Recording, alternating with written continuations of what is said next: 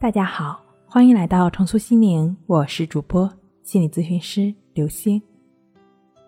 本节目由喜马拉雅独家播出。今天我们要分享的内容是：翻来覆去睡不着，两招叫你睡好觉。要判断自己是否真的困了，要看躺在床上大概十五分钟之后呢，是否感觉到了困意。如果十五分钟之后仍然很清醒，说明并不是真的想睡。这时就应该起来，做一些不会令神经过度兴奋的事情，比如说做一些简单的运动，或者不会令专注力过分集中的事儿。要知道，此时呢做任何事情都会比继续上床舒服多了。如果睡不着，可以去另一个房间看看电视，听听音乐。只要是一些能够起到适当放松作用的活动都可以。在起床时，如果房间里比较黑，不要立刻下床，而是要先确定周围的环境是否安全。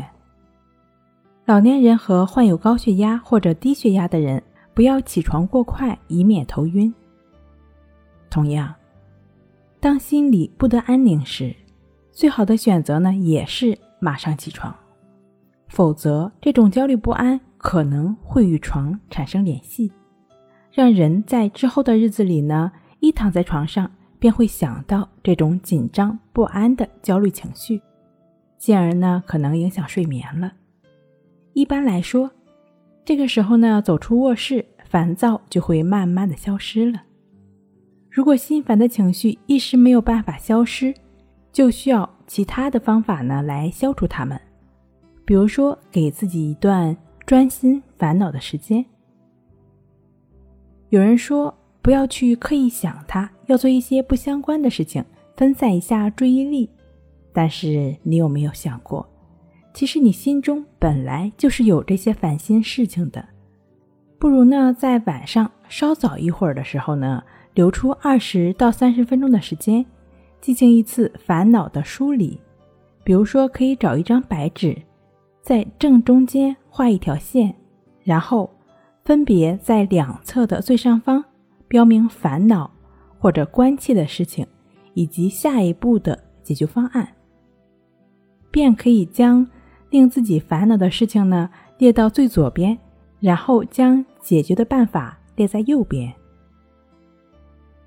往往当我们仔细的思考如何去解决左边的问题的时候呢，大脑呢无形中就会变得专注起来，会屏蔽掉一些无用和杂乱的信息。如果是担心写下的内容被其他人看到，可以将每次写完的纸呢都撕掉扔掉，这样在写的时候呢会更加坦诚，更敢将细节写出来，也更容易发现问题的本质。对于我们来说，把这些问题写出来也是一种疗愈的方式。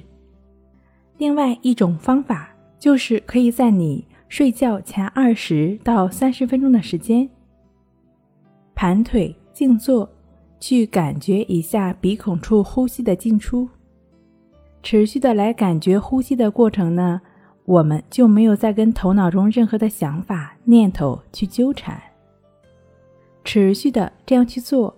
我们的心呢，也就逐渐得到了净化。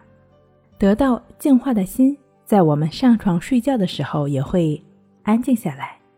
随着我们身体的放松，随着我们心情的平和，相信我们躺下来入睡的时候，也就是自然而然的了。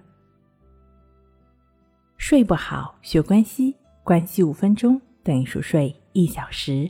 好了，今天跟您分享到这儿。那我们下期再见。